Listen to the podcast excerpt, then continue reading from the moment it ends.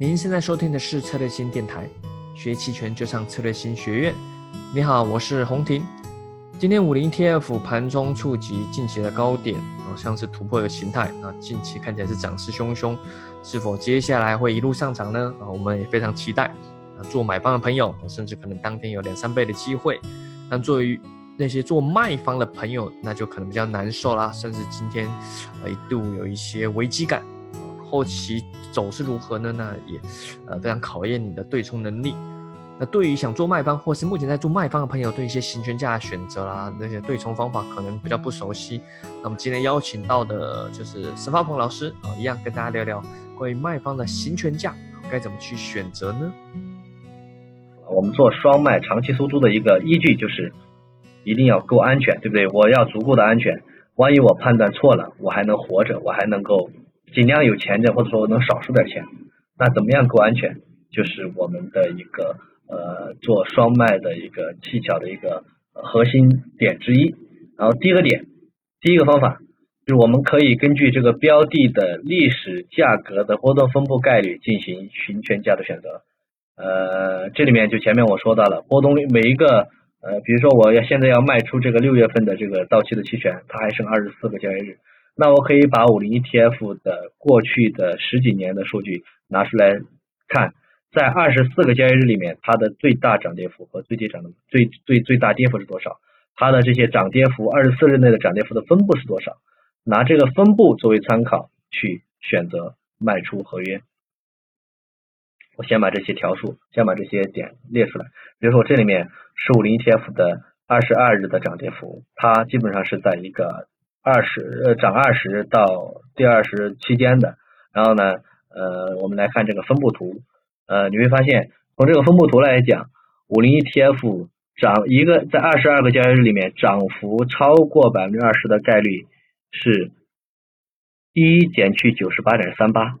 大概有百分之二不到的概率，跌幅超过百分之二十的概率呢是。四点六不到四点六，也就是小于百分之四。也就是说，如果我们以此为根据，要选择我们的胜率维持在我们的这个出，我们希望我们我们卖的那个行权价被突破的概率要小于百分之十五的话，那也就意味着五零 ETF 过去这二十二个交易日的哈，它的跌幅要在十百分之十百分之十二到十百分之八，也就百分之九左右的一个下跌幅度和百分之十。百分之百分之九左右的一个涨幅，也就是大概是涨跌百分之十以外，它就能够从我们的历史分布来看，历史涨跌的概概率来看，它就是一个从历史概率上是属于呃不超过百分之十的概率是百分之八十五这么一个概率哈，以以此为根据去呃做一个你的这个新权价的选择。比如我们统计周期要就认为三条啊，第一条，统计的周期一定要与你卖出期权的剩余到期时间相同，这第一条。第二条，以当前的价格加减合适的胜率乘以涨跌幅。比如说刚才我举的例子是十五的胜率，以十五的胜率的话，就希望是以当前价涨跌幅不超过百分之十。那比如说目前的价格是五零 ETF 的价格是二点七零左右，那按照二点七零的左右再乘以百分之十。那就是涨幅不超过，就是涨不超过三点零，跌不超过二点五五左右吧，二点五五到二点五，二跌呃就是跌二点五，那也可以以此为根据，我们就应该是选择三点零的 call 和二点五的 put，OK，然后第三条，因为这个分布包含了极限，所以说建议取八十五胜率，从我个人来讲也是建议取胜率八十五就可以了。呃，否则，如果你取得过于的想要胜率更高的九十五，甚至九，甚至是百分之九十九的话，那因为我们目前的，特别是五零 ETF 期权，现在上下只有四档，就是新挂的合约，只上下只有四档的话，很有可能你在选择卖那时刻，没有你你你希望得到的那个行权价。OK，这是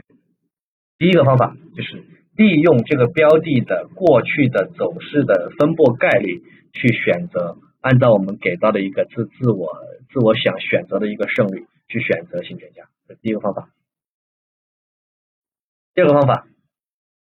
参照期权合约的德尔塔的绝对值去选择行权价。这个呢，可能呃看我公众号的应该经常会看到，我往往会建议卖方选择德尔塔的绝对值小于或者说是接近于百分之十五左右的这个接近于零点一五的这个呃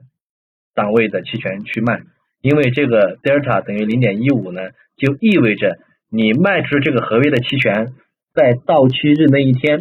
价格高于你这档的行权价的概率是小于，这是大约等于百分之五。OK，也就是说这个德尔塔值。可以近似的理解为期权合约到期的时候，标的价格达到你这个对你这个期权合约行权价的概率。因为这个时候，但此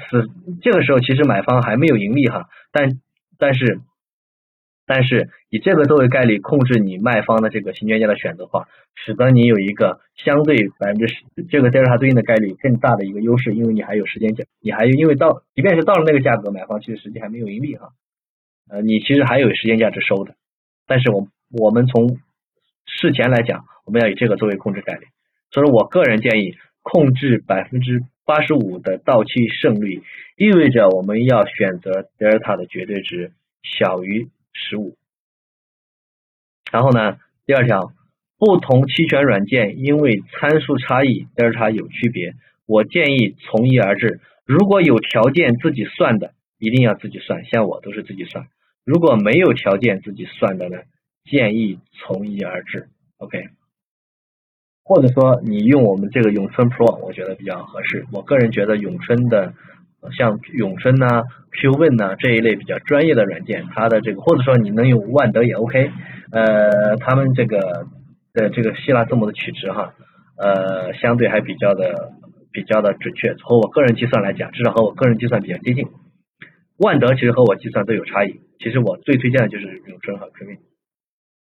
好了，这是方法二。如果我们要选择去卖出的档位，选择德尔塔要控制在零点一五绝对值以内。然后第三个，这个是我比较少说的，就是要参照跨市的期权的价格选择行权，选选择行权价。怎么说呢？目前。比如说，目前的目前的期权市场的这个平值期权的认沽期权和认沽期权，它们之所以能够形成这个价格，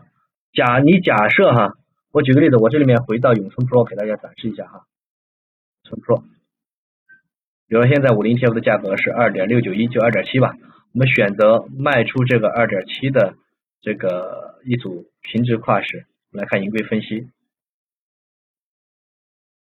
我不管价格是多少，在这个时候，如果如果做市商，因为我们假设市场的卖方是比较精明、是比较专业的话，他在这个时候敢把这个价格定给你，他构建了这个组合之后，他的盈亏平衡点是二点五六四四到二点二八二点八三五六，就是到期的盈亏平衡点是这两个点哈，也就意味着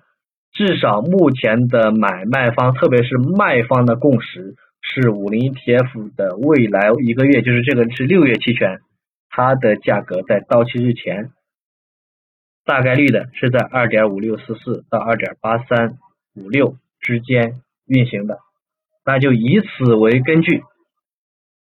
我们是不是就可以卖出这两个点外面的去值期权？这就是我想说的这个。技巧就是基于了目前呃目前卖方比较认可的一个共识，基于这个跨市的这个价格卖出这个跨市价格的这个平衡点位以外的两两以外的期权，相对来讲有一个基于市场共识不太会达到的这么一个安全安全感在。这里面呢这个地方我想说一下，相较于前面两种方式，这种方式选择相对。相对激进一些，因为随着到期日的临近，特别是随着到期日临近啊，这个跨市距离会收窄，然后呢，你可能会因为因为这个收窄而卖的会更近。好了，这里面我左边这幅图呢是呃这个跨市的区间，每个月月初的跨市区间的顶和底部哈。你其实你你细看这幅图，你会发现，当这个区间被突破的时候呢，一定是趋势比较浓烈。呃，这个呃区间没有被突破的时候，就是震荡区间了。所以其实呃，一旦这个区间就是月初那一刻，这个区间定定死了之后，那个区间被突破的之后，突破的那时刻呢，你可能就要高度关注，有可能是一轮之前共识的这个被打破之后的一轮行情的到来了。OK，这就是第三个方法，就是参照平值跨市的价格进行行权价的买卖。OK，那这里面呃我们简单的去做一个呃行权价的选择之后，我们要考量一下不同月份去怎么选，因为前面讲的我们做双卖又可以选当月，也有可能选下月，对不对？到底我前面聊的是在单位里面去怎么去选，但是在当月里面做选择之后，我们还要选是选当月好，就同样的行权价，我是选当月好还是选下月好？我们又要去看看，呃，去怎么选择去月，同样的要基于安全。要赚的够多，要基于安全。然后，请你好了，音频就到这边。那如果你是机构客户或者是专业的客户，资金量比较大，哈，想要长期稳定的做卖方，那欢迎可以参加我们这个有个线上课程，啊，一样是邀请到沈发鹏老师在讲期权的风控课。或者是如果你想更深入了解一些系统性期权的一些实战的课程，啊，我们在。十一月底、十二月初，哦，邀请到难得邀请到沈发鹏老师，还有做市商的这个陆丽娜老师，一起强强联合到上海举办我们这个量化的实战培训课。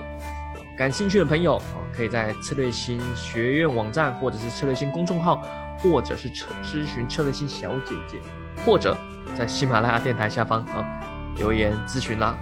好，那是在上海的，那我们也很欢迎这些。来的，我估计应该都是对期权非常感兴趣，大家可以交流。好了，那我们下期再见，拜拜。